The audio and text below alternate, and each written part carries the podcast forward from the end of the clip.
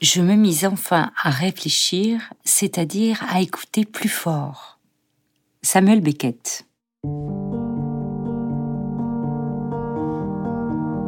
Bonjour, c'est La Voix d'eau, le podcast du musée d'Orsay et de l'Orangerie. On vous parle des artistes, des œuvres et des expositions du musée d'Orsay et de l'Orangerie. Le temps d'une écoute, osez tourner le dos aux images et laissez-vous guider par la seule voix d'un invité qui vous propose une rencontre inattendue avec l'art. Dans cet épisode, Stéphane Pacou, conservateur en chef des peintures et des sculptures du 19e siècle au Musée des Beaux-Arts de Lyon, et Servane Darnit Vitry, conservatrice des peintures au Musée d'Orsay, vous invitent à découvrir l'exposition Louis Jeanmot, le poème de l'âme, un voyage initiatique entre peinture et poésie. Écoutez, vous allez voir.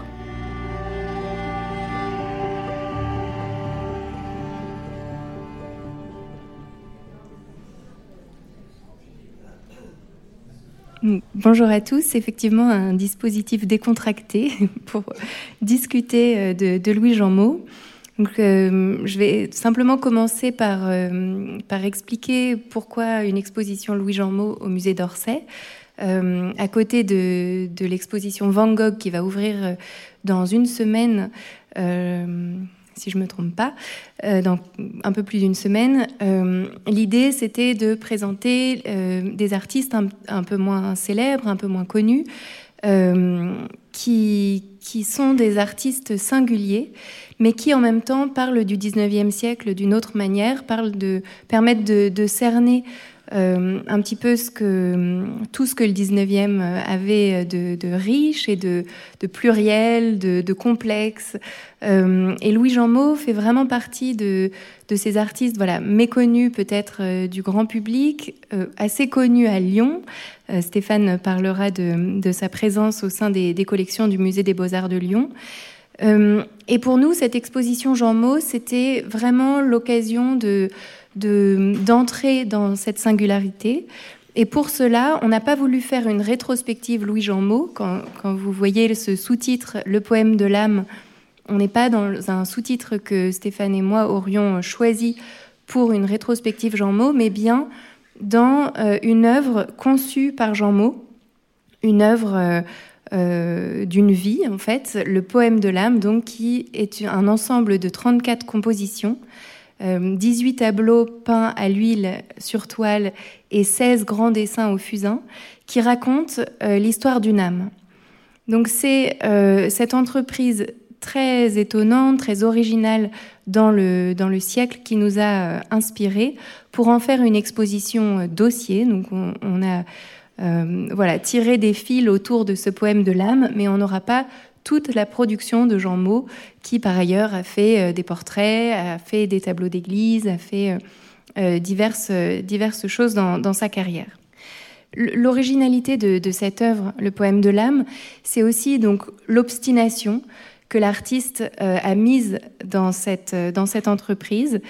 on entre dans l'exposition tout de suite avec, un, avec son autoportrait peint à 18 ans et euh, cette citation à propos du poème de l'âme, où l'artiste explique euh, vers la fin de sa vie, donc en 1879, sachant que euh, c'est vraiment la date d'achèvement du poème de l'âme, qu'il se prend parfois, comme tout le monde, à sourire, donc je le cite, de mon obstination à achever une œuvre commencée depuis 40 ans. Parfois aussi, je pense, et avec une force de conviction intime, inaliénable, que ce que je fais là a sa valeur.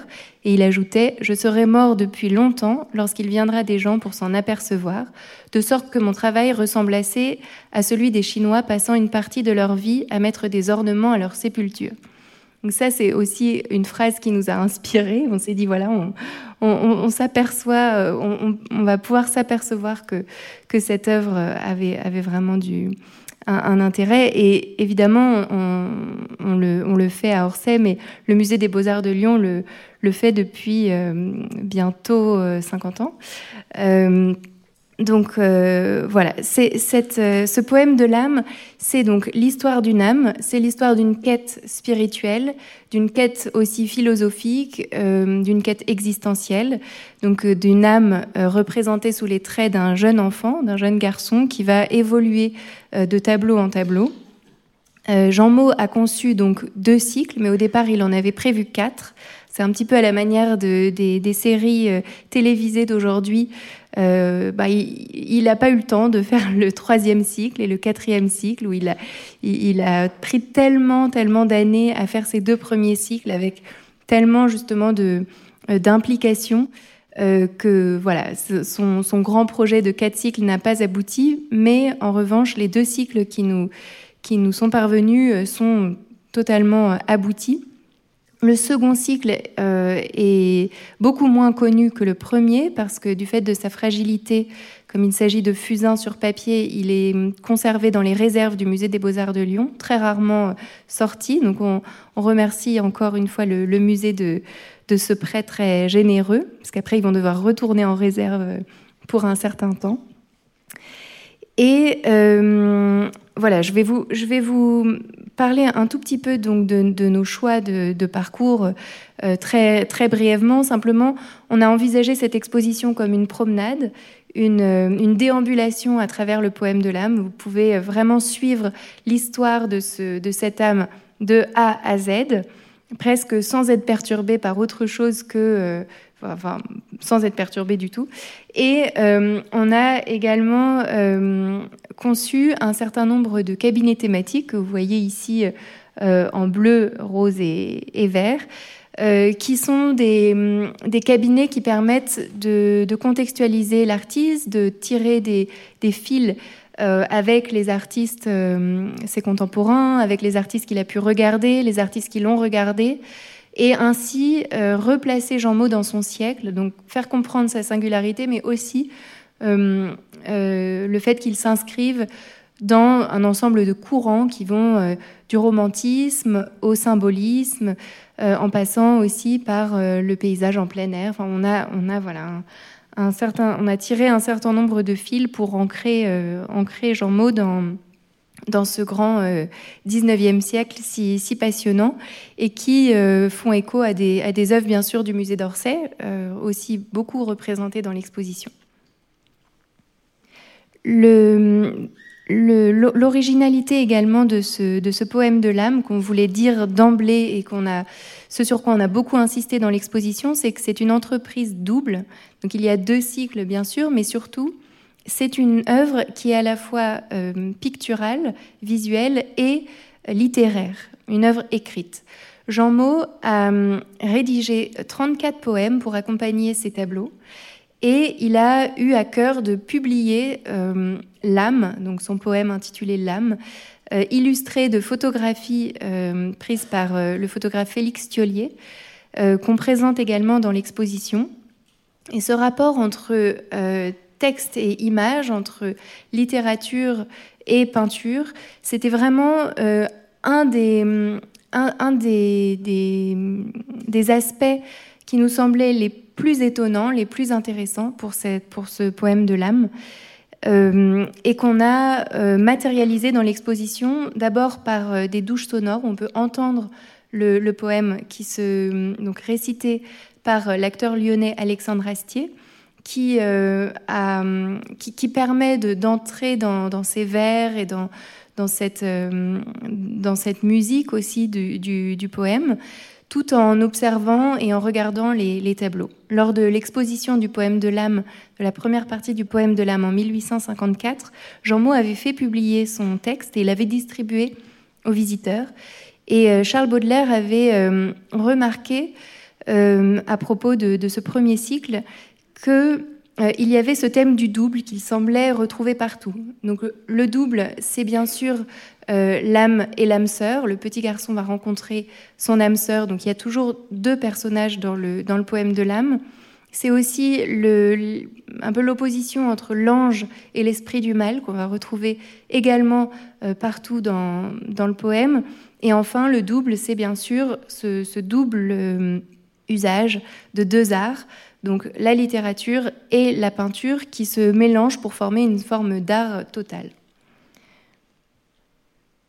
Je vous propose d'écouter un poème pour se mettre un petit peu dans l'ambiance pour, commencer et euh, d'être attentif à ce que, le poème euh, dit en plus de, de, l'œuvre, de l'image, euh, d'être attentif aux, détails sur lesquels Jean Maud insiste, et également parfois à, à l'opposition qui se crée entre texte et image, puisque souvent, en fait, le texte vient apporter une note menaçante, une note beaucoup plus tragique, euh, à des œuvres qui peuvent sembler euh, naïves ou joyeuses. Et euh, c'est un des aspects vraiment intéressants de, de ce poème. De l'ange gardien, la mission commence. Dieu lui donne, il emporte en ses bras, endormi, celui dont il sera le conseil et l'ami. Dans l'espace, il s'élance. Plus rapide en son vol que l'ouragan fougueux, qui soulève les mers et tourmente les nus, il plane hardiment, les ailes étendues, sur l'océan des cieux. Voici le défilé pâle et silencieux des âmes que la mort de la terre délivre. De l'immense inconnu le redoutable livre s'entr'ouvre sous leurs yeux. Tremblant est le vont où l'orange les mène, les pousse quelquefois vers le seul tribunal qui sait juste la part et du bien et du mal qu'enferme une âme humaine. Sans erreur, sans appel, il va dicter leur sort, elle semble déjà le pressentir d'avance, à ce vol inégal comme leur espérance au sortir de la mort. Quel est donc ce géant et ce vautour cruel qui lui ronge le cœur En vain il le dépaisse, sans cesse dévoré, le cœur renaît sans cesse pour souffrir, immortel. Tout autour envieux de cette horrible proie rôde un cercle hideux, groupe de noirs esprits. Dans leurs yeux sans rayon et sur leurs fronts proscrits passe un éclair de joie. Esprit du mal, mystère, où nul n'a vu le jour, que vous a donc fait l'homme? Il lui suffit de naître, vous êtes son tourment, son partage peut-être, son ennemi toujours. L'ange poursuit encore et la sombre atmosphère s'empluie d'un bruit croissant de plaintives clameurs. C'est le globe maudit, c'est le séjour des pleurs. L'ange a touché la terre. Voilà, on est, on est un petit peu dans l'ambiance du poème de l'âme, simplement pour euh, dire que euh, l'audio guide de l'exposition est euh, ce poème. En fait, on peut, écouter, on peut visiter l'exposition en, écoutant, pas l'intégralité, sinon il aurait fallu rester peut-être six heures dans l'exposition, mais en tout cas une bonne partie de chaque poème, voilà, qui permet de peut-être de réaliser cette expérience que Jean Maud aurait voulu en concevant euh, ce, poème à la fois pictural et littéraire. Alors, qui est Louis Maud vous dire peut-être quelques mots quand même sur ce personnage qui nous occupe aujourd'hui, donc qui est lyonnais d'origine, puisqu'il naît en 1814 entre Rhône et Saône.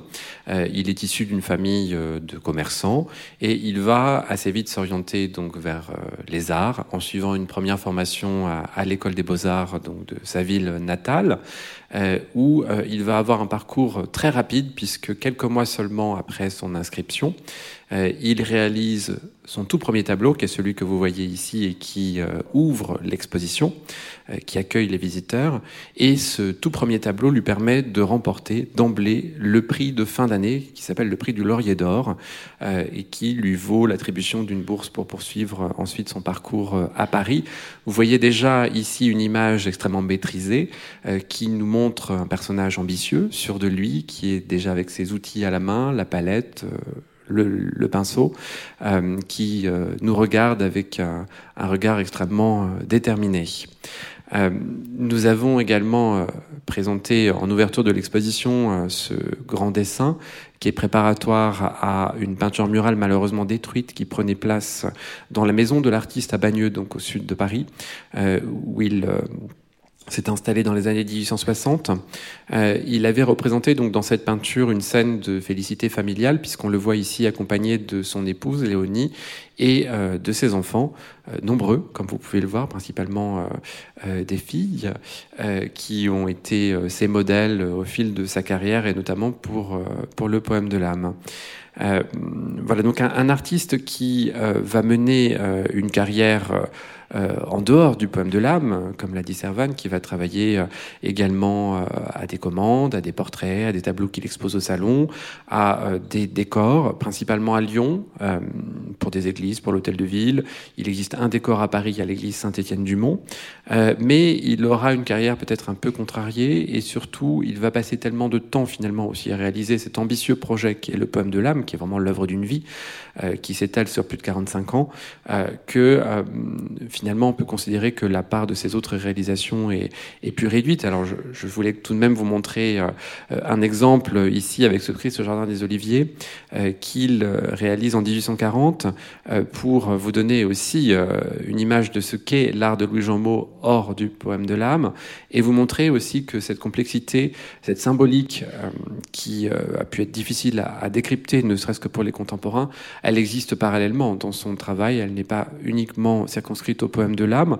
Vous la trouvez vraiment déjà à l'œuvre ici, si bien que ce tableau est refusé par le jury au Salon de 1840, qui ne comprend pas du tout cet enchevêtrement, euh, puisque, euh, outre euh, le Christ et les trois apôtres endormis et les anges volant dans le ciel, nous avons déjà ces figures en vol, en fait, qui sont déjà présentes en 1840. Vous voyez une multitude de figures qui exposent tout un arrière-plan à la fois religieux et politique, qui est extrêmement complexe, et qui montre déjà effectivement ces recherches de la part de, l'artiste.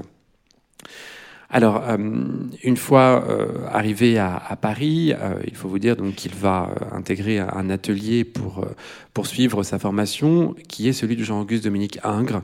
Ingres qui est bien sûr l'un des piliers de la scène artistique française à cette époque-là. C'est l'atelier le plus important au milieu des années 1830, et c'est celui dans lequel se rendent tous les jeunes lyonnais. donc c'est tout naturellement que Louis Jean va intégrer cet atelier où il retrouve un certain nombre de ses camarades connus sur les bancs de l'école des beaux-arts de Lyon.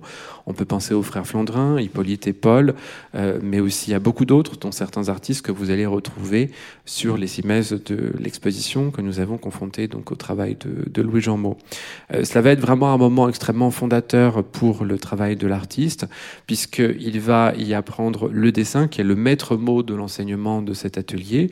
Ingres ne cessait de répéter à ses élèves dessiner, dessiner, dessiner encore, euh, vraiment tant euh, cette importance était pour lui euh, primordiale et ce qui explique euh, l'attention que Jean Maud va porter tout au fil de son travail à ses études de figures séparées, puis euh, ensuite euh, des études d'ensemble de composition, euh, sans cesse repris jusqu'à être pleinement satisfait de chaque geste, de chaque attitude, toujours avec une grande maîtrise qui résulte vraiment de ce temps d'apprentissage, alors que l'on voit aussi bien donc dans des figures isolées comme celle-ci que dans ces cartons d'ensemble qui vont préparer les compositions peintes du poème de l'âme, et donc vraiment ce travail de virtuose du dessinateur que nous avons voulu mettre en avant dans le cadre de l'exposition donc après cette formation à Paris qui va être euh, un peu réduite dans le temps, euh, Louis Jean va se rendre en Italie, à Rome, qui est vraiment évidemment le lieu par excellence euh, pour parachever un parcours de formation et pour étudier les maîtres.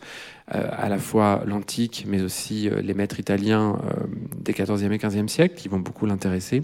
et puis ensuite, il se lance effectivement dans cette, dans cette carrière qui va le voir dès le départ initié, donc dès 1835, dès la fin de l'année 1835, euh, ce travail sur le poème de l'âme. Il n'est âgé que de 21 ans quand il commence les tout premiers dessins, les toutes premières études pour ce cycle du poème de l'âme qu'il va euh, parachever à l'âge de 67 ans. Donc vous voyez vraiment que c'est le projet d'une vie. Alors ce cycle du poème de l'âme va avoir une vie un peu euh, contrariée, un destin euh, qui n'aura pas été celui que Jean Maud aurait escompté. Il espérait vraiment, en se lançant dans ce projet, euh, être le rénovateur de la peinture de son époque, proposer quelque chose de tout à fait original qui vienne un peu rebattre les cartes. En s'inspirant d'un certain nombre d'exemples dont nous vous reparlerons. et il va en fait mener ce projet un peu en secret. D'ailleurs, au départ, personne, même ses proches, n'est autorisé à, à voir ses compositions. Il va révéler le premier cycle, le cycle peint, en 1854, d'abord par une exposition dans son atelier à Lyon, puis à Paris, dans une exposition privée, passage du Saumon, où il loue un espace, c'est un passage parisien qui n'existe plus aujourd'hui, qui a été détruit, et euh, quelques personnalités euh, euh, tout à fait exceptionnelles, bien qu'en nombre réduit, vont pouvoir le voir et l'admirer à ce moment-là. Donc, Servan évoquait Charles Baudelaire, on peut citer Théophile Gautier, mais aussi Eugène Delacroix, qui va appuyer le projet de faire admettre l'ensemble du cycle à l'exposition universelle de 1855 à Paris, la première exposition universelle parisienne. Malheureusement, le cycle va passer un peu inaperçu parce qu'il va être accroché très en hauteur dans la galerie des dessins d'architecture. Et puis, il y avait tellement de choses à voir dans cette exposition, notamment deux grandes rétrospectives, Ingres et Delacroix, qui vont attirer le regard de tout un chacun. Euh, la première confrontation aussi des scènes étrangères à Paris, si bien qu'en fait ce, poème de l'âme passe un peu euh, à l'arrière-plan. Euh, Jean Maud en est évidemment déçu, mais il poursuit néanmoins son travail avec le, deuxième cycle. Il va présenter au salon successivement quelques-unes des compositions dessinées du deuxième cycle, là aussi de moins en moins commentées, de moins en moins visibles, malheureusement. une exposition un peu confidentielle en 1876 du cycle pas tout à fait au complet euh, au Cercle catholique du Luxembourg, donc dans un, cadre un petit, peu, un peu confidentiel, comme je le disais. Et puis voilà, malheureusement, l'histoire s'arrête là. Euh, pendant très longtemps, seul l'ouvrage publié par Félix Thiolier, euh, illustré de photographie, a été le témoignage en fait qui subsistait aux yeux de tous du poème de l'âme, mais celui-ci n'était pas visible. Il était conservé donc dans la descendance. Euh, de l'artiste. Et il a fallu attendre 1950 pour que le poème de l'âme soit présenté pour la première fois dans son intégralité dans une exposition au musée de Lyon.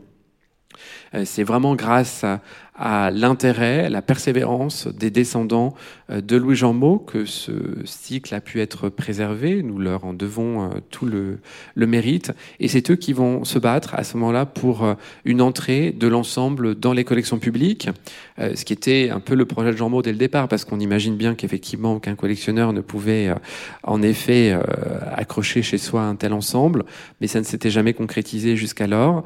Le musée de Lyon, malheureusement, n'avait pas encore l'espace pour vont lui permettre de présenter euh, ce, cycle euh, à cette époque-là. Et euh, le, musée, les descendants se rapprochent à ce moment-là de l'Université de Lyon, la faculté des lettres, qui accepte d'accueillir dans sa salle du conseil le cycle peint du poème de l'âme, qui est installé dans, les années 1960. Malheureusement, pendant les événements de mai 1968, le cycle est victime d'actes de vandalisme de la part des étudiants, ce qui va beaucoup inquiéter euh, les descendants par rapport à la faculté euh, de l'université d'assurer la préservation de l'ensemble, si bien qu'ils vont décider de faire jouer une clause qui était prévue dans l'acte de donation, qui euh, stipulait que si l'université n'était plus en état d'assurer ses obligations, la propriété était automatiquement transférée à la ville de Lyon pour le musée. Et donc, c'est depuis 1968 que cet ensemble a intégré les collections du musée des Beaux-Arts. Euh, il est présenté depuis 1976 dans une salle dédiée. Alors, vous voyez la salle actuelle euh, qui euh, date de la rénovation du musée en 1998, qui est une présentation assez différente de celle que vous pouvez découvrir dans l'exposition, puisque nous avons une vue complète, globale de ce premier cycle comme le disait Servan, nous ne pouvons présenter que le premier cycle de manière continue, puisque le papier étant sensible à la lumière, il n'est pas possible de montrer le deuxième cycle de manière euh, également euh, continue. Nous ne pouvons le faire que lors d'événements, et donc on est d'autant plus heureux de pouvoir présenter ici l'intégralité euh, de, de, cet ensemble. Et voilà, l'idée a été vraiment prise aussi de trancher avec la présentation lyonnaise, pour ceux d'entre vous qui pourraient la connaître, pour proposer plutôt un cheminement pas à pas à travers le poème de l'âme, vraiment comme autant de stations d'un récit euh, initiatique. Alors entrons dans, le premier cycle ou la première série euh, du poème de l'âme. Comme vous voyez dans l'exposition, effectivement, chaque, euh, tableau a sa, stèle, en quelque sorte. Et on a repris aussi les titres des compositions et les titres des poèmes, qui sont à chaque fois les mêmes, avec parfois des toutes, des toutes petites euh, différences pour vraiment scander le, parcours et faire entrer dans le récit. En fait, chaque tableau correspond comme à un chapitre. Et c'était c'était ce, parti pris de scénographie qui nous a guidés pour cette, cette présentation. une première chose à dire à propos du premier cycle du poème de l'âme, c'est donc que Jean Maud, il travaille de 1835 à 1854. C'est une longue période euh, qui aurait pu donner lieu à euh, un ensemble assez disparate, euh, des styles différents, une évolution de son style, une évolution de ses goûts. Mais pas du tout. Au contraire, ce qui se dégage de, de ces 18 peintures, c'est un grand sentiment d'unité. D'abord, qui est porté par les formats identiques. On a quasiment toujours le même format à quelques centimètres près, mais également les mêmes principes de composition. En fait, chaque tableau euh, présente des personnages qui sont toujours à peu près à la même échelle, avec un décor qui, de la même manière, se comporte un petit peu de, la, même façon, presque comme un, écran, un décor de théâtre, un décor de fond de scène, pour ces personnages qui évolueraient comme sur une scène et qui souvent euh, se déplacent dans les tableaux euh, de manière latérale, comme si en fait ils partaient vers le tableau d'après ou euh, ils arrivaient du tableau d'avant. Il, y a une sorte de vraiment de, récit qui se qui se crée à travers voilà cette, cette succession de, de 18 tableaux. Et Jean Maud a vraiment conçu son cycle comme une histoire. Il y a des ellipses. certaines ellipses sont en, prises en charge par les poèmes. Mais en fait, sa manière de peindre est elle-même littéraire. On a vraiment cette euh, envie de, l'artiste, du peintre, de raconter une histoire, et il utilise pour cela euh, les procédés propres euh, à la littérature, ce qui fait vraiment l'originalité de, ce, peintre. On commence donc le premier cycle avec ce, tableau, Génération divine, qui représente la naissance de l'âme qui est une naissance en fait au ciel.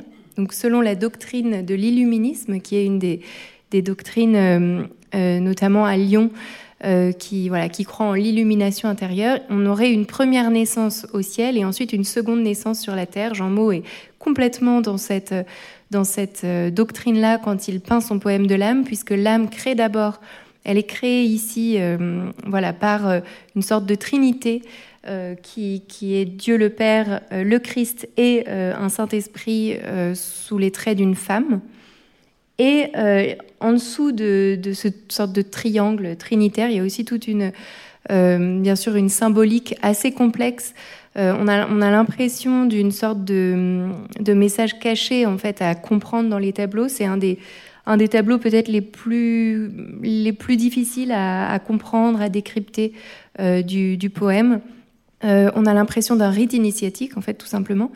Et les, euh, les, en, partie basse donc du tableau, trois allégories qui représentent le temps, avec cette figure donc face à nous qui nous regarde, qui est le présent, qui a vraiment une très grande, qui a d'ailleurs une très grande présence de, cette figure. Euh, le passé qui est connu mais voilé, parce que les, voilà, la mémoire le, le, le dissimule un petit peu à notre à notre regard. Et enfin, l'avenir qui, pour le coup, est euh, inconnu, donc euh, complètement euh, caché. L'histoire se prolonge avec donc ce passage des âmes que vous avez vu tout à l'heure avec le, avec, en entendant le poème en même temps. L'ange gardien qui s'élance dans les airs pour emmener justement cette âme créée dans, le, dans le ciel, pour l'amener sur la terre, avec cette idée que la terre, c'est vraiment le séjour des pleurs et que l'âme sur terre euh, va faire que rechercher en fait cette plénitude, cet amour immense, cet infini qu'il aurait connu euh, lors de sa naissance au ciel. Donc il y a une sorte de, de, perte en fait de, de l'infini en arrivant sur la terre, qui va être en fait le fil conducteur de tout le poème de l'âme. Euh, et d'ailleurs, Jean Maud n'est pas le seul du tout à traiter de ce thème euh, en peinture ou en littérature au XIXe siècle. C'est la thématique de l'âme exilée euh, qui donne lieu à des, romans, à des poèmes, à des, des tableaux. Enfin, voilà. L'âme est exilée sur Terre et n'aspire qu'à retrouver la, la, plénitude qu'elle a pu connaître et qu'elle retrouvera à la fin de son, de son temps sur la Terre. Donc le séjour sur Terre n'est pas de tout repos. ce qui attend l'âme ici, c'est un Prométhée enchaîné, donc une figure aussi mythologique. On voit que Jean Maud mélange aussi les, les, les, les, domaines. Il y, a, un aspect très syncrétique aussi dans son, dans son œuvre. Euh, et puis, au, au, au, tableau numéro 4, intitulé Le printemps, euh, on, on, voit que euh, les enfants, enfin l'enfant grandit. En fait, de tableau en tableau, il y a aussi une évolution physique du personnage principal. Et euh, ici, il rencontre en fait donc son âme sœur. Le l'âme, qui est le protagoniste principal, est ce petit garçon vêtu d'une robe rose, euh, comme c'est l'usage euh, à l'époque, et la petite fille euh, qu'il rencontre, habillée de blanc, et une autre âme qu'il, avec le, laquelle il va évoluer, grandir, qui va l'accompagner dans, son, dans sa quête, dans sa quête existentielle, et dans ce, dans ce tableau, on voit bien le rôle qu'elle joue euh, puisqu'on est ici dans une sorte de, de nouveau jardin d'Éden, et qu'elle a euh, le, rôle de la nouvelle Ève qui lui dit de sortir en fait du, jardin pour aller euh, voilà connaître enfin connaître le monde connaître la, la, vie. Donc elle lui elle lui elle lui indique un chemin un sentier pour voilà aller vivre vivre leur aventure on voulait également euh, noter qu'il hum, y a toute une, une, attention aux plantes, aux fleurs dans le poème de l'âme. Euh, comme euh, vous le savez sans doute, Lyon voilà, avait à son école des beaux-arts une, classe de la fleur pour que les, les artistes puissent s'initier au dessin et à la peinture des fleurs, notamment pour en faire des dessinateurs pour les soieries ou pour d'autres meubles d'ornement c'est vraiment une spécialité euh, lyonnaise. Et euh, Jean Maud est tout à fait euh, attentif à la botanique. il y a, voilà, dans, le tableau, dans le printemps, c'est vraiment manifeste. On est, vraiment, on est dans, un, dans un paysage idyllique où chaque plante est reconnaissable. Alors, je ne suis pas spécialiste de botanique, mais Ici, vous avez tout de même reconnu le bouton d'or. Et puis, on a des, lys, des gentianes, euh, des bleuets, on a beaucoup de fleurs des champs, des fleurs des, prés, et une attention vraiment très, euh, voilà, très, très précise aux, plantes. Euh, qui, enfin, marque aussi un, intérêt pour, euh, pour les sciences, hein, pour le développement notamment de la botanique au XIXe siècle, et pour ces, ces planches de, botanique que, Jean Maud pouvait par ailleurs consulter pour, euh, pour, les, pour les peindre. En, suivant euh, sa, son âme sœur, euh, le personnage principal va se retrouver dans, dans toute une série d'aventures. Euh, qu'il a suivi un sentier et se retrouve finalement euh, assez rapidement sur un mauvais sentier. Euh, ici, on commence un cycle. En fait, il y a souvent des cycles dans le cycle, donc des ensembles de tableaux qui marchent ensemble, euh, qu'on explique voilà, au fur et à mesure de, l'exposition dans les, cartels développés. C'est vrai que c'est un peu difficile de, suivre l'histoire si on n'a pas euh, forcément l'explication qui, va avec. Mais en tout cas, les, enfants ici se retrouvent donc dans un lieu très étrange. À la fois, ils sont cernés entre une nature peu hospitalière à gauche et une architecture à droite qui est un peu inquiétante dans son, dans son côté un peu surréaliste ou à la de Kiriko. Euh, et ce mauvais sentier, en fait, c'est euh, un sentier qui est cerné par les dangereux universitaires. Euh, tous dans leur niche, en, grande toge noire, euh, ce sont les professeurs de l'université. Euh, en fait, là, Jean Maud euh, fait vraiment référence à des débats du temps, donc autour de, de 1850 un débat autour donc de, la, du monopole de l'État sur l'université et une volonté pour des cercles, notamment euh, catholiques, de d'avoir un enseignement libre et euh, de laisser la libre place en fait à l'enseignement religieux. C'est un débat très actif dans les milieux lyonnais qui va aboutir en 1850 à la à la loi Fallou, donc qui va garantir la liberté de, l'enseignement. Mais donc là, on voit deux enfants qui se, qui se serrent l'un contre l'autre, très effrayés par ces, par ces dangereux personnages. Et au premier plan, une, euh, une vieille marâtre qui, qui leur parle. Le, le, poème est un dialogue entre cette vieille femme et les enfants, euh, et qui tente de les attirer dans sa, dans sa demeure. Elle y parvient. Le tableau suivant, euh, c'est un peu l'envers du décor précédent on est entré en fait dans la demeure de la vieille femme. Les personnages qui se penchent aux fenêtres sont les personnages en toge du tableau précédent, ce sont les, professeurs. Euh, la jeune femme, malheureusement, a été attrapée. Euh, elle est mesmérisée, elle est hypnotisée, elle a les yeux révulsés. Là encore, on est dans des références à, à, l'hypnose, à des, des voilà des, choses qui intéressent beaucoup le, public de, de l'époque, évidemment. Et le, le, jeune homme est vraiment pris en, comme dans un étau entre un gouffre à ses pieds, euh, une architecture encore une fois qui, se, qui semble se resserrer sur lui, et le geste de la femme vers lui, donc qui, qui va l'attraper. Les gestes sont très théâtralisés. Euh, on a l'impression vraiment d'acteurs qui miment l'épouvante, la voilà, la, férocité, etc. il y a toute un, une gestuelle euh, qu'on va retrouver un petit peu partout dans, le poème de l'âme.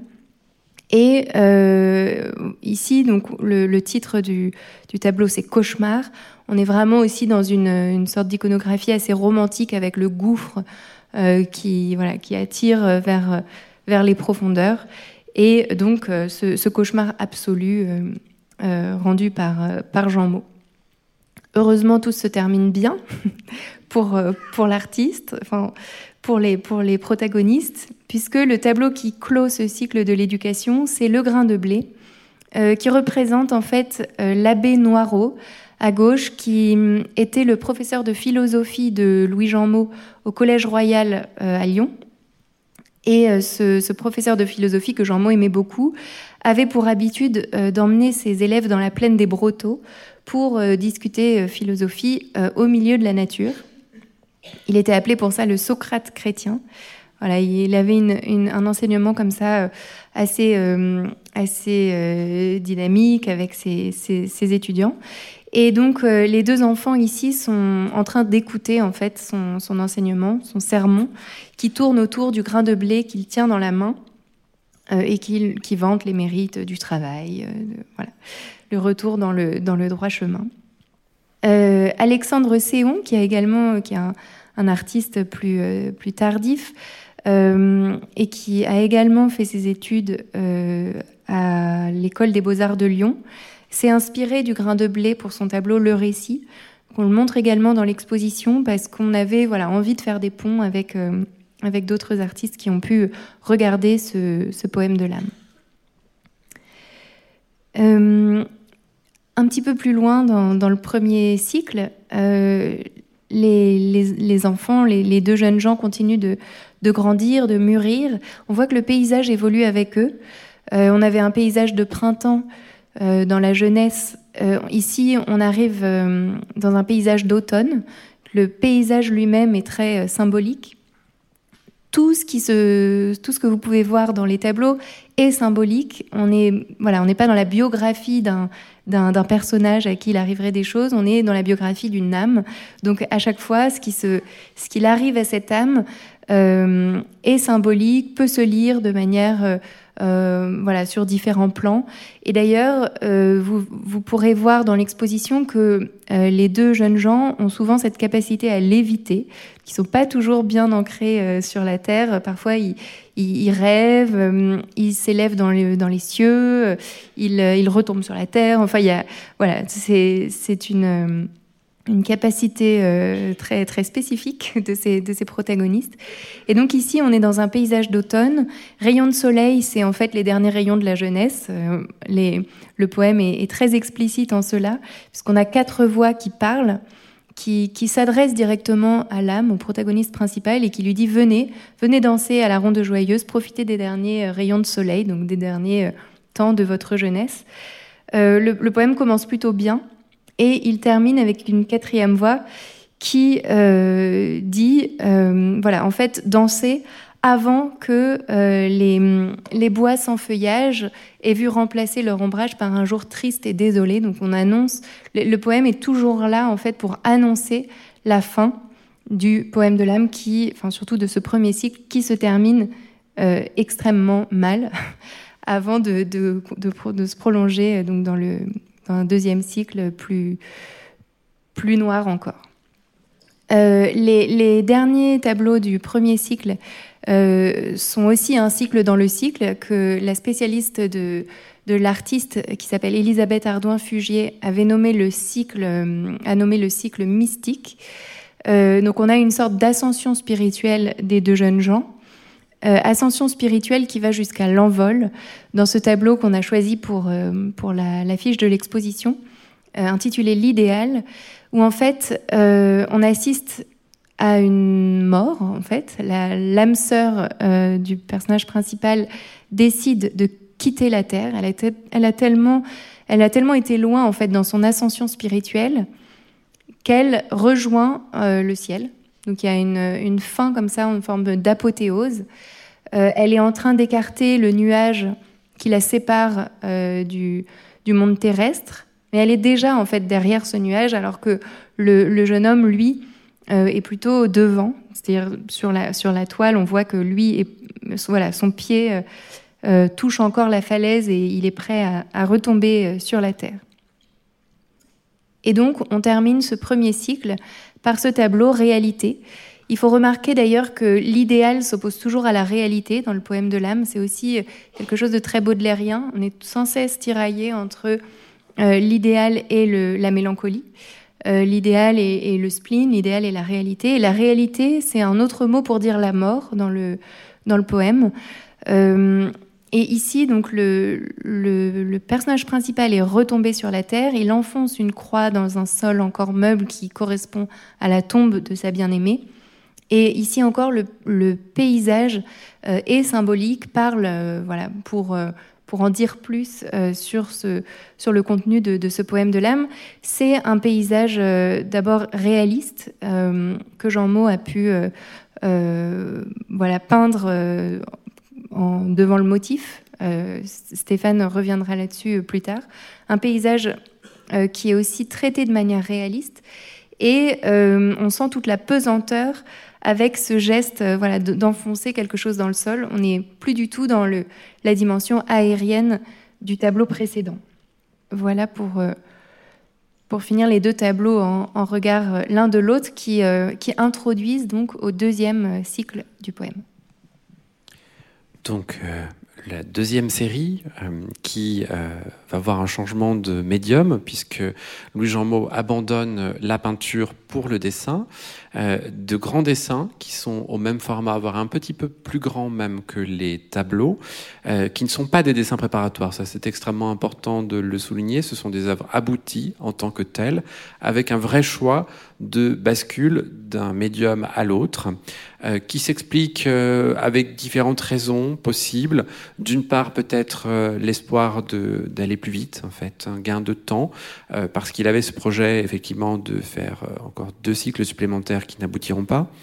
Euh, et euh, peut-être un moindre coût aussi de réalisation, puisque, comme nous vous le disions, euh, il travaille sur ce projet sans commanditaire, et donc cela suppose de ne pas avoir de rentrée d'argent en parallèle, ce qui est un, un impératif finalement assez lourd pour lui.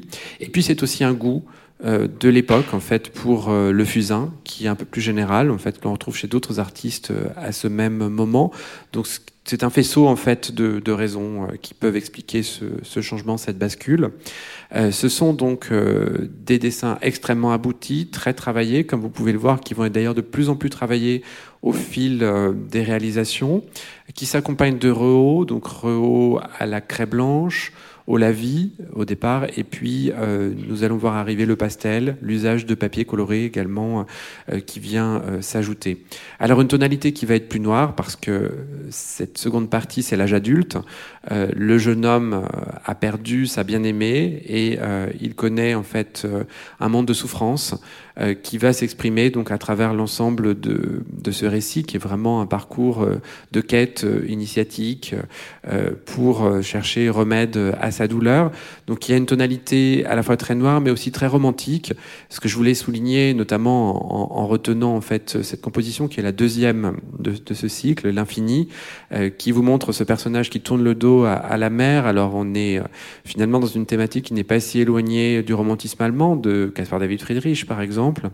Euh, et puis ce geste extrêmement particulier où vous voyez que le personnage retient sa poitrine qui se soulève avec ses bras qui sont repliés, dans cette idée en fait de communion avec l'infini que l'on retrouve tout à fait, par exemple, un peu plus tard chez Ferdinand Hodler, avec ce geste extrêmement similaire qui procède sans doute d'une source euh, commune. Alors ce, jeune homme va chercher en fait remède à sa souffrance euh, dans différents euh, différentes euh, tentations, si l'on peut dire. Euh, en premier lieu, euh, celle de l'amour charnel, qui va s'imposer à lui comme un remède possible, mais l'amour charnel ne dure pas, et vous voyez que cela finit mal avec le départ de cette femme qu'il avait pensé aimer, qui ne se détourne même pas en le quittant ici sur un petit nuage qui flotte au-dessus de la mer. Euh, c'est aussi euh, la tentation euh, du mal, du vice en fait, qui vient s'exprimer à lui. Vous pouvez voir ici le personnage donc assis au centre. à son oreille vient lui parler un démon qui est sous une forme véritablement androgyne. Alors cette idée de l'androgynie, elle traverse tout le poème de l'âme, on, l'a déjà évoqué, euh, et nous renvoyons vers l'analyse détaillée que, que, vous en livrera Damien Delille pour vous resituer combien ce thème en fait est un thème extrêmement central euh, à cette époque-là, euh, qui, qui, fait l'objet de nombreux débats euh, théoriques.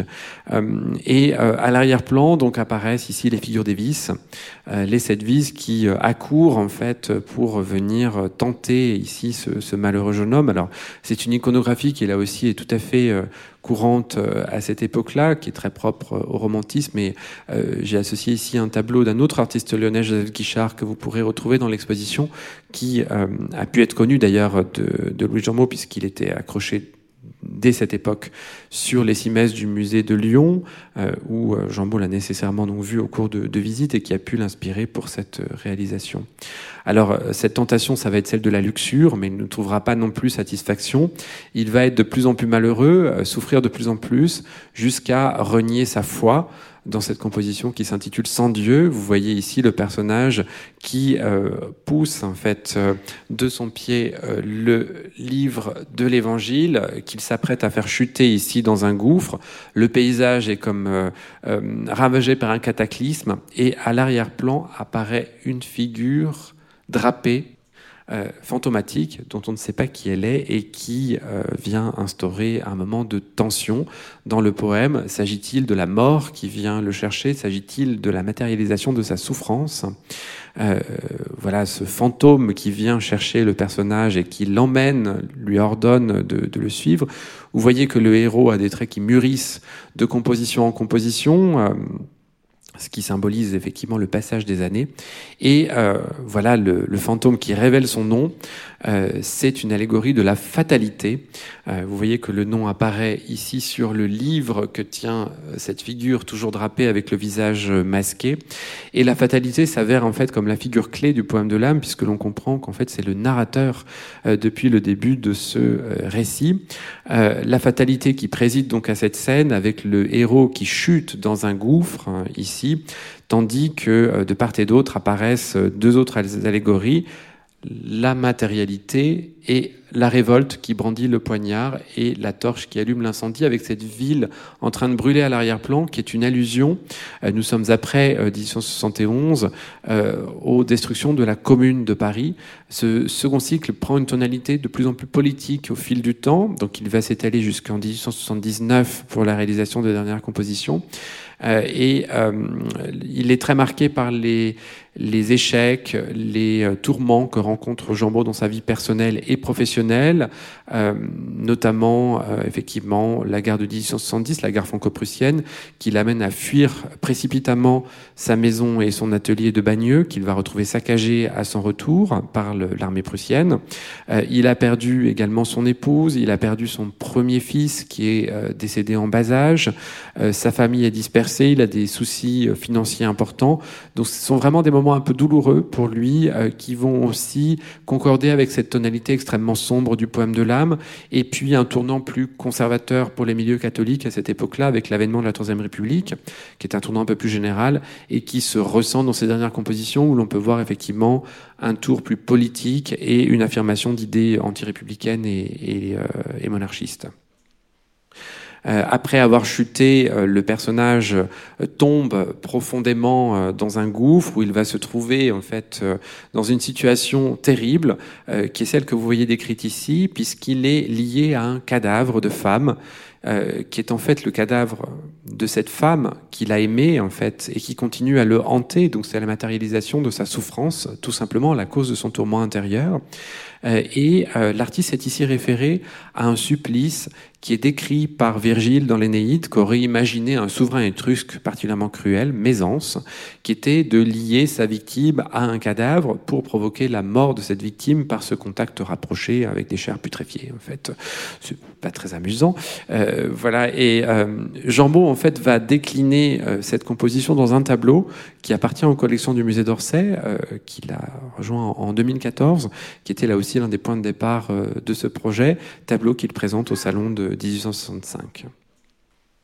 Euh, et puis euh, voilà, cette souffrance vraiment perdure dans ses compositions. Vous voyez à nouveau ce personnage toujours enchaîné à, son cadavre, dans une composition là aussi allégorique où on retrouve la fatalité sur la droite, tenant un crâne donc comme une vanité, assis sur un sphinx, et la science ici à gauche euh, qui est trompeuse, euh, avec ce, ce scientifique euh, au crâne dégarni qui se contemple dans un miroir et qui caresse la tête d'un singe, ce qui est une allusion très explicite à la théorie de l'évolution des espèces de Darwin, pour laquelle en fait Jean Maud exprime ici une, une, dénonciation.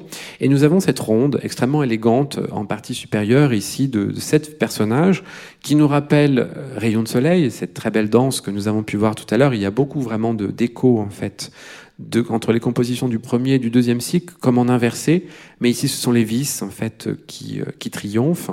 Mais heureusement, nous avons euh, dans les dernières compositions un happy end, euh, si l'on peut dire, puisque le héros va être sauvé par l'intercession maternelle, par l'intercession de la jeune femme qu'il a aimée, et le voici qui monte jusqu'aux cieux, où il retrouve sa bien-aimée. Il est accueilli donc entouré ici par les, les vertus, tandis que en partie supérieure, nous avons le Christ, l'assemblée des saints, des anges. mais tout cela prend un tour ambigu dans le poème, plus ambigu que ne laisse supposer la composition, euh, puisque la jeune femme lui indique en fait que son heure n'est pas venue et qu'il faut qu'il redescende sur terre pour vivre dans les préceptes de sa foi avant qu'il puisse se retrouver. Alors pour terminer, euh, simplement donc vous présenter euh, quelques quelques grandes quelques grands thèmes qu'on a identifiés comme étant vraiment importants pour comprendre le, le poème de l'âme. Et avec Stéphane, on a, on a réfléchi à une, euh, voilà, un dispositif dans l'exposition pour pouvoir tirer des fils euh, vers, euh, vers ces, voilà, vers d'autres artistes, vers d'autres, également des écrivains, des philosophes, des fils vers, vers, le, vers Jean Maud et, son temps, Jean Maud et son siècle. Euh, tout en respectant une, euh, une, voilà, une contrainte qu'on s'était donnée, qui était d'être un peu exemplaire du point de vue de notre empreinte carbone, euh, puisque c'est également euh, une, une, exposition qui, voilà, qui fait, enfin, qui, qui emprunte à Lyon et à Paris exclusivement, avec une, avec une, une exception pour un tableau de Séon qui vient de Brest. Euh, et en fait, on a voulu euh, extrapoler donc ce poème de l'âme en montrant également beaucoup de, gravures et de sources qui pouvaient en fait avoir été vues par Jean Maud à l'époque, puisque on sait qu'il avait sa, son inscription à la Bibliothèque nationale et que euh, il a voilà, on, présente des documents que que Jean Maud a pu euh, a pu connaître. Euh, en tout cas pour ceux qui pour ceux qui sont avant avant lui évidemment. Euh, la première chose euh, qu'on voulait euh, dire, immédiatement après l'introduction, c'est que d'habitude, quand on fait un cycle pictural d'une telle ampleur, c'est un cycle qui s'inscrit dans l'architecture. On a, on connaît des, des voilà les, décors de, des Nazaréens à Rome que Jean Maud a pu lui aussi voir. différents exemples, notamment évidemment les exemples très très célèbres de de Raphaël. Enfin voilà. mais Jean Maud n'a aucune commande euh, il a aucun projet euh, pour son poème de l'âme. C'est d'ailleurs ce qui va un petit peu lui poser problème euh, par la suite. Et donc, il faut plutôt regarder du côté du rapport entre justement littérature et art pour comprendre un peu ses, inspirations. Donc, on a présenté plusieurs artistes. Je veux simplement pointer William Blake pour ses fameux livres enluminés euh, qui voilà donc c'est un, artiste qui était également euh, peintre et poète, euh, artiste britannique pré-romantique et qui en fait a publié en 1789 et 1794 deux ouvrages. Le premier Songs of Innocence, les chants d'innocence, le second Songs of Experience, donc les chants d'expérience, qui racontent aussi l'histoire de deux enfants à qui il arrive euh, voilà, des, péripéties et qui grandissent entre euh, le premier, euh, premier ouvrage et le second. C'est également un poème, donc on a, vraiment voulu faire ce lien avec William Blake, sachant que on n'est pas du tout. on pense que c'est un petit peu compliqué que Jean Maud ait connu Blake, donc voilà, c'est des, fils qu'on propose de tirer, mais qui sont un peu comme des propositions euh, euh, poétiques, mais où il ne faut pas forcément voir une inspiration euh, complètement directe dans le, cas de, Blake. Mais le, voilà, ça nous semblait assez, assez proche. Notre deuxième cabinet thématique, puisqu'on en, on en a donc cinq, est dédié à la figure de l'âme. Euh, là encore, on s'est posé donc cette question euh, pourquoi raconter l'histoire d'une âme sous les traits d'un jeune garçon? Est-ce que c'est quelque chose que d'autres artistes ont fait? Comment Jean Maud se situe euh, par rapport à, cette à cette question-là? Comment on représente une âme? Donc dans ce cabinet thématique, vous, verrez différentes manières justement de représenter cette âme qui par définition est une entité immatérielle qui est distincte du corps, qui est souvent représenté quand même comme un corps, et qui est censé donc euh, survivre à la mort du corps. Donc il y a euh, beaucoup de toute une iconographie assez euh, assez variée. la figure féminine ailée est une figure aussi complexe parce qu'elle se confond avec la figure de l'ange gardien. Donc on a beaucoup souvent confondu les deux iconographies. On, voilà, on présente un peu ça dans, l'exposition. Et vous avez parfois aussi cette représentation de l'âme sous forme de flux, euh, donc notamment chez William Blake, mais aussi euh, on retrouve ça chez Gustave Doré, chez Jean Garnier, donc également dans la, dans la sculpture, sorte de corps qui s'enchevêtre et qui tournoie euh, comme un flux. Voilà, donc évidemment, Jean Maud, lui, le, présente sous la forme donc, de, ce, corps qui est capable de léviter de temps en temps. Et on a également abordé cette question de l'ange gardien, puisque son iconographie se confond avec celle de l'âme, mais aussi parce qu'il est très présent dans le poème de l'âme et qui correspond vraiment à un très très grand succès euh, populaire au milieu du 19e siècle. L'ange gardien euh, est partout. C'est le moment de euh, l'instauration de la fête des saints anges gardiens. Euh, autour de 1850. On le retrouve dans la littérature enfantine beaucoup, notamment chez la comtesse de Ségur. Dans Les Malheurs de Sophie, vous avez des gravures avec Sophie qui est tiraillée entre le, bon sentier et le sentier difficile, et puis le verger avec tous ses fruits. Et en fait, c'est son ange qui va la mener sur le, sur le sentier difficile, sentier raboteux. Donc on a voilà l'iconographie de l'ange qui est partout et c'est une aussi quelque chose qu'on a, qu'on a voulu euh, montrer en peinture, en sculpture, dans les gravures, euh, voilà, que vous pourrez découvrir dans, dans l'exposition.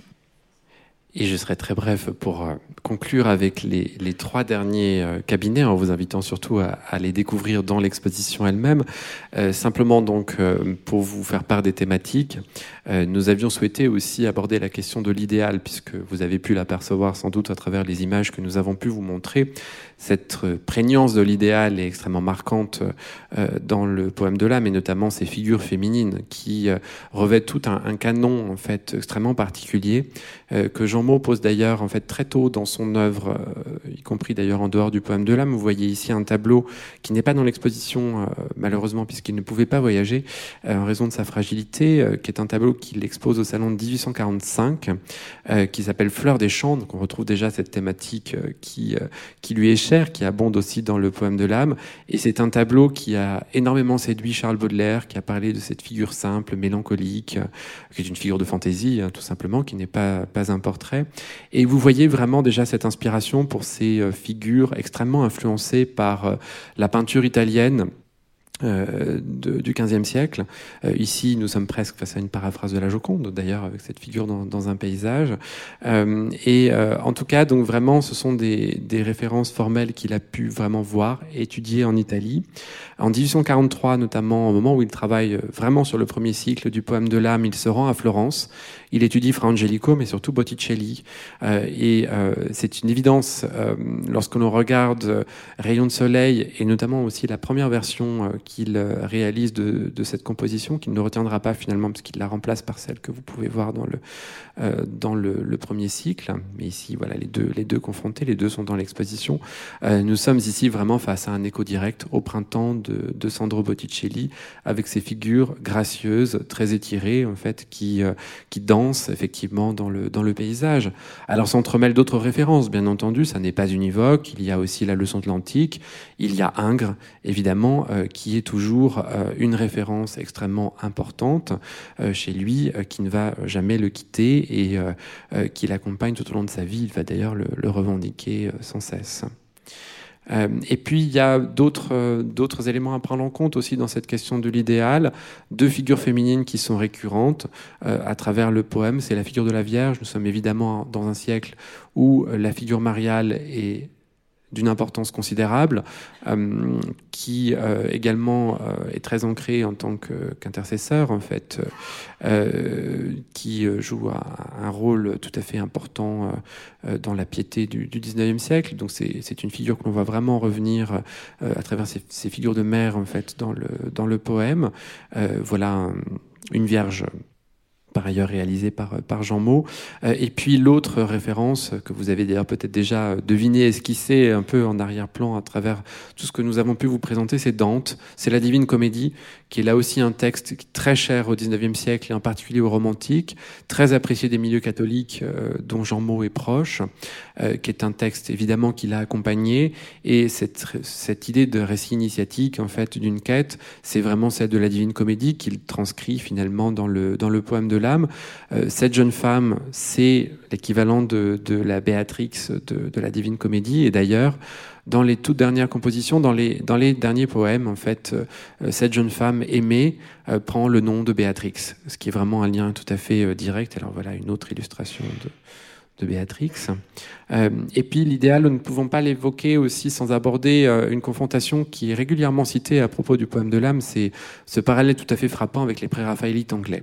Alors la question du lien est difficile à trancher, là aussi c'est un peu comme dans le cas de, Blake, si ce n'est en fait que c'est un peu plus euh, probant, en tout cas dans le cas d'un membre plus jeune du, du, groupe qui est Edward Burne-Jones, puisque Burne-Jones est en France en 1855 à Paris, et nécessairement il a vu l'exposition universelle, et il a vu le poème de l'âme probablement à cette occasion, et donc euh, nous nous sommes plus aussi à, tisser ce, fil, ce parallèle en fait entre ces, deux artistes euh, qui rejoint ce tropisme anglais de, Jean Maud. Euh, un autre cabinet sur le thème du paysage, je passe peut-être un petit peu plus vite. C'est un, thème que nous voulions vraiment mettre en avant parce que c'est un acteur central du, poème de l'âme. Vous avez pu le, voir.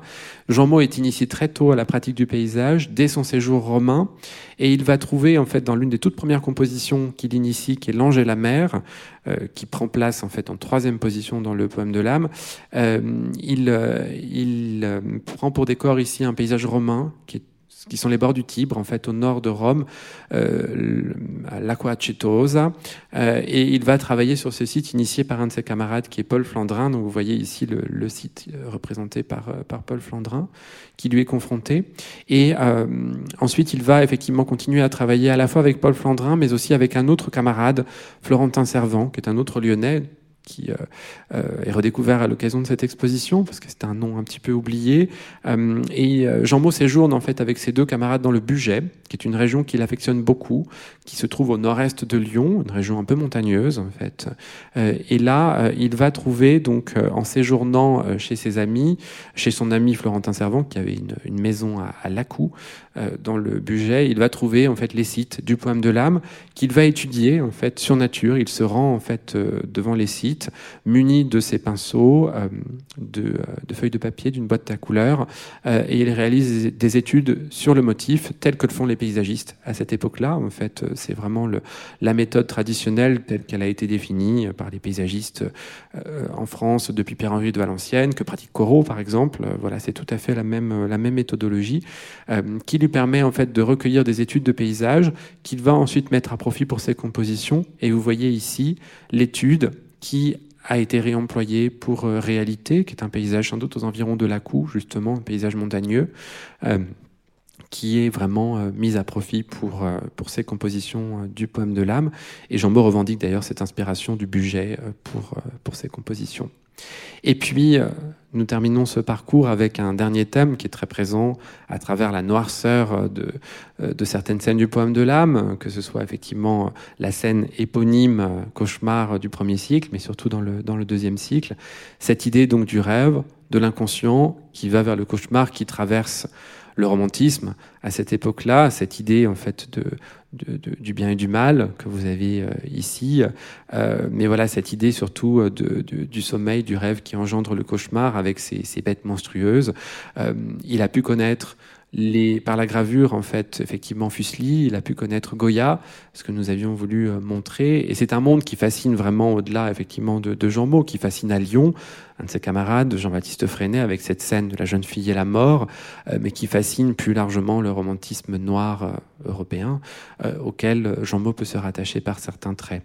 Et il va faire un pont avec une génération suivante, qui est celle du symbolisme, en particulier avec un jeune artiste, Odilon Redon, qu'il va connaître dans les années 1870. Redon, tout juste arrivé à Paris, fréquente un salon qui est celui de Berthe de Ressac, qui est un salon littéraire. Berthe de Ressac est une ancienne élève de Jean Maud, lyonnaise, et elle va être l'intermédiaire pour une rencontre entre les deux artistes, l'un âgé, un peu oublié, et l'autre tout jeune, qui débute. Euh, c'est le moment où Jean Maud travaille sur ses dessins au fusain, et c'est le moment où Redon va se mettre à réaliser des dessins lui-même au fusain, qu'on appelle les dessins noirs. Euh, et on a voulu effectivement faire un lien entre les deux, et c'est le moment aussi où il réalise cette fabuleuse série de cet album lithographique euh, dans le rêve, qui est tout à fait euh, fantasmagorique.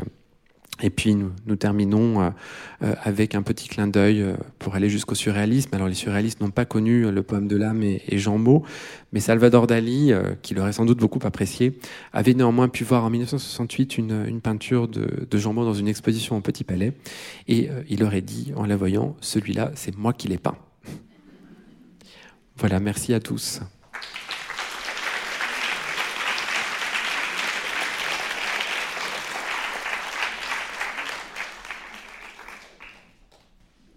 On a le temps pour une ou deux questions s'il y en a, mais sinon, voilà.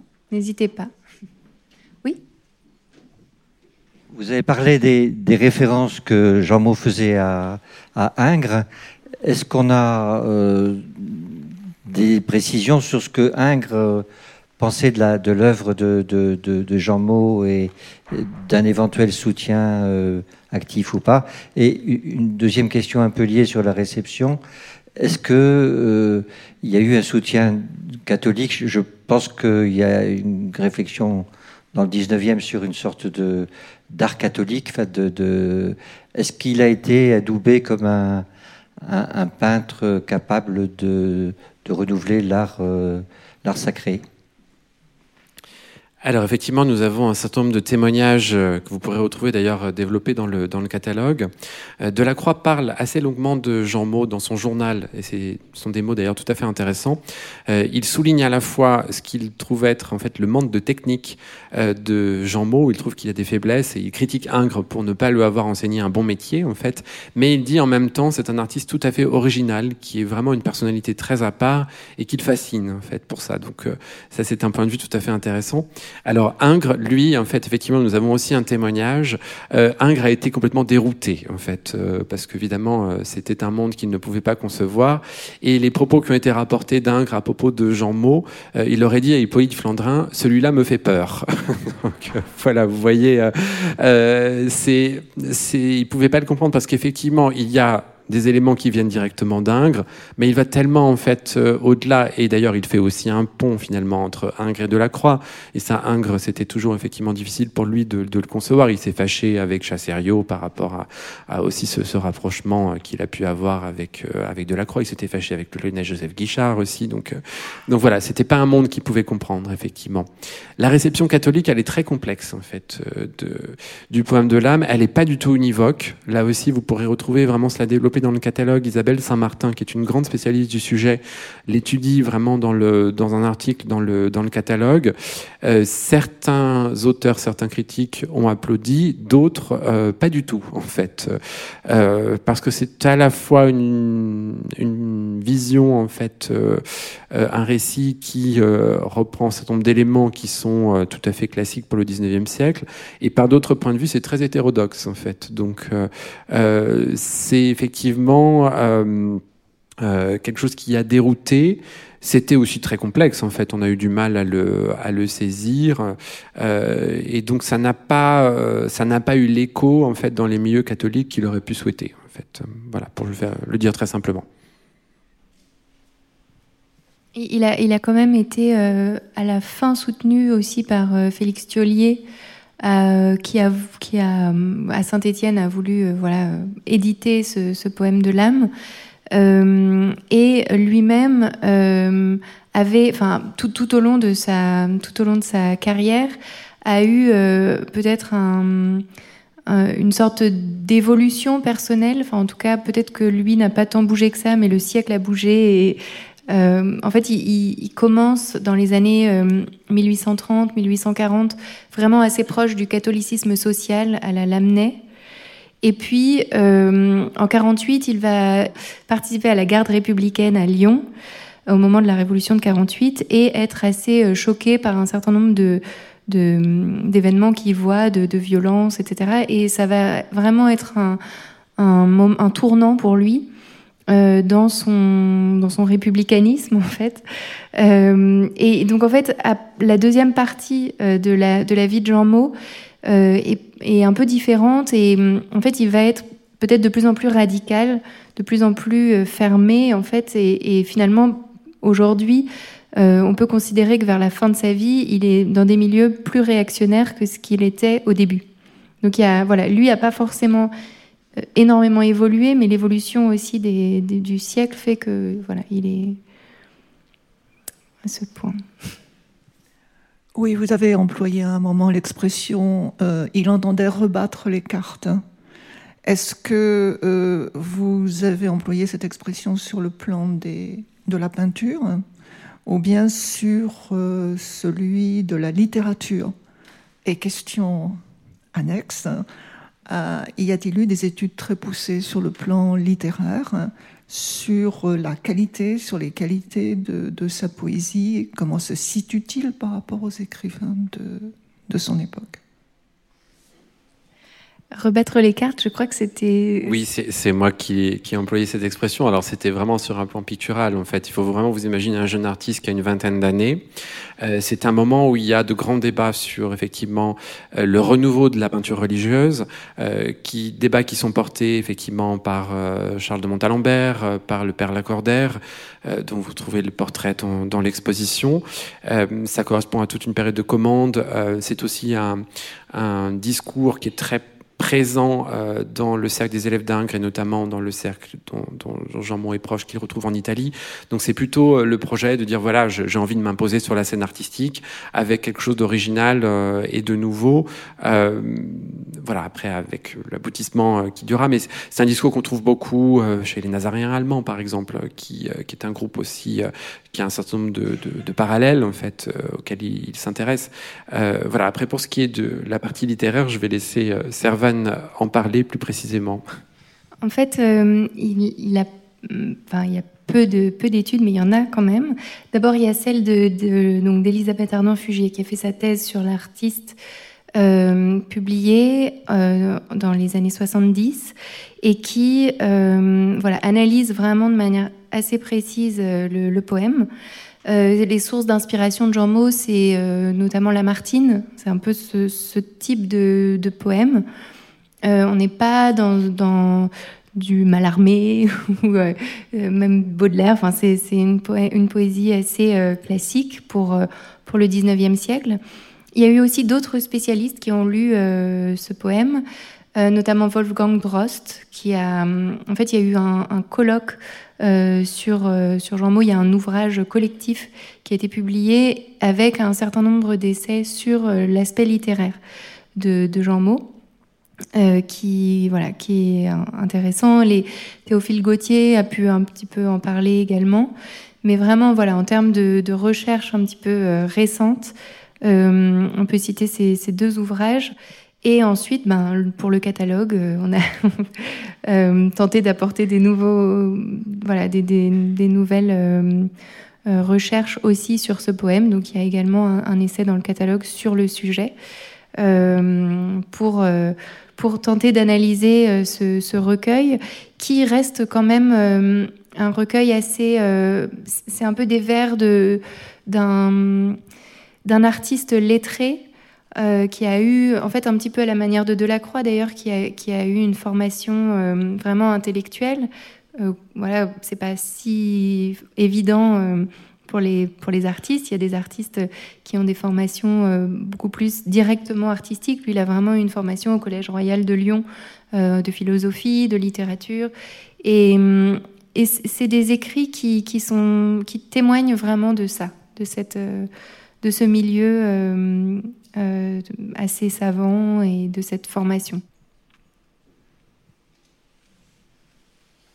Oui. je me posais deux questions. Une, c'est est-ce qu'on connaît, est-ce qu'il y a un rapport quelconque euh, de Jean Maud avec euh, euh, la pensée illuministe ou ésotérique? Est-ce qu'on on le sait, ça, ou pas? Et puis, d'autre part, est-ce qu'il y a une continuité quelconque qu'on peut déceler entre la peinture, euh, genre euh, les Allemands, là, Overbeck, euh, comment ils s'appellent Les Nazaréens, je crois. Les Nazaréens, ou des gens comme, pour la thématique, par exemple, vous avez montré la ronde de inspirée par Botticelli, mais est-ce qu'on n'en trouve pas avant aussi des thèmes comme ça, par exemple, chez Runge ou je ne sais pas Voilà. Pour l'illuminisme, euh, euh, tout à fait, c'est des liens avérés. Euh, dans, le, dans le catalogue, vous retrouverez un essai d'Isabelle Saint-Martin sur ces questions-là. En fait, Jean Maud a lu Blanc de Saint-Bonnet. il a lu les,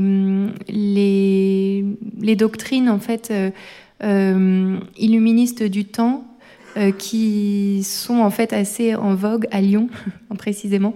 Donc euh, il, est assez proche de ça. Après, il n'a pas du tout une... Euh, il n'a pas une pensée cohérente dans le poème de l'âme vis-à-vis de ça. C'est des sources euh, qu'il mélange, qu'il qu'il mêle. voilà. mais pour ce qui est de l'illuminisme, on, peut parler de la première naissance au ciel et seconde naissance sur la terre, qui est vraiment qui fait partie de la doctrine illuministe.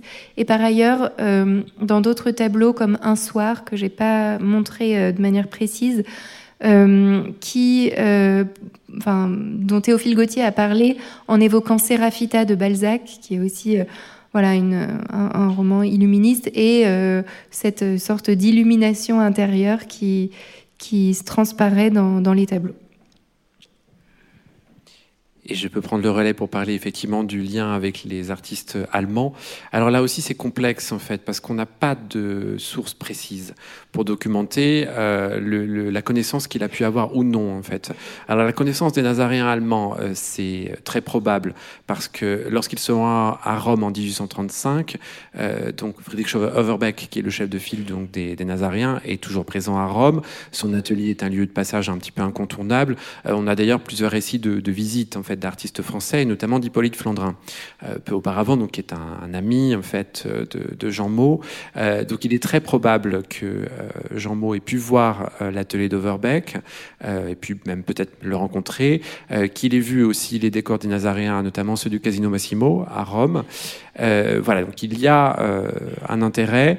Après, euh, c'est difficile de parler de citation directe, en fait. Il y a un intérêt, il y a des éléments qui peuvent être repris, mais euh, lorsqu'on regarde en fait les écrits que Jean Maud va livrer bien plus tard, en fait, à la fin de sa vie, il est très critique sur les Nazaréens.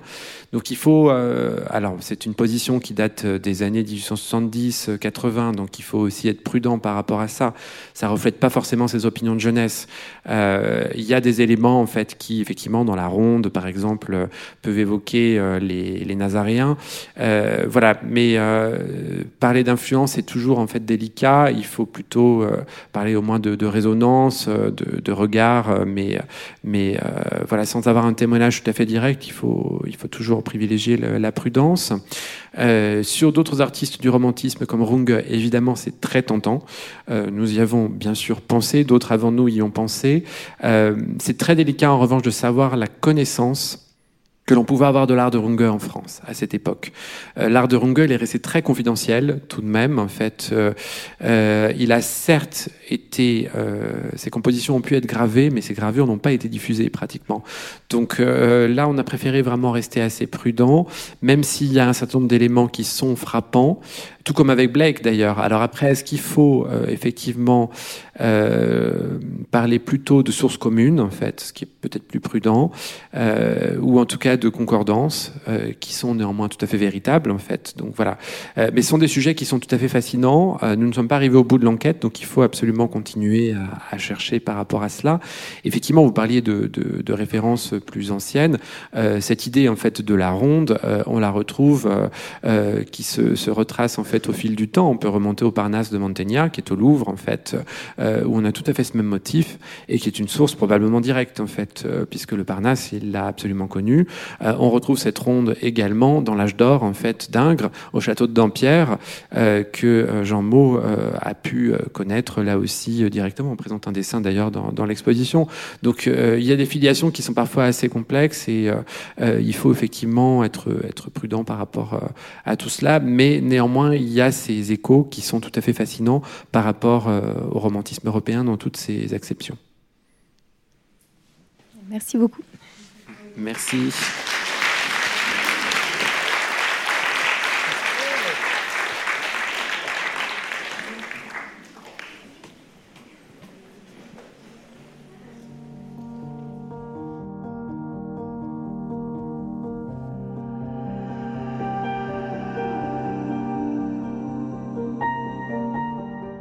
Venez d'entendre Voix d'eau, podcast des musées d'Orsay et de l'Orangerie.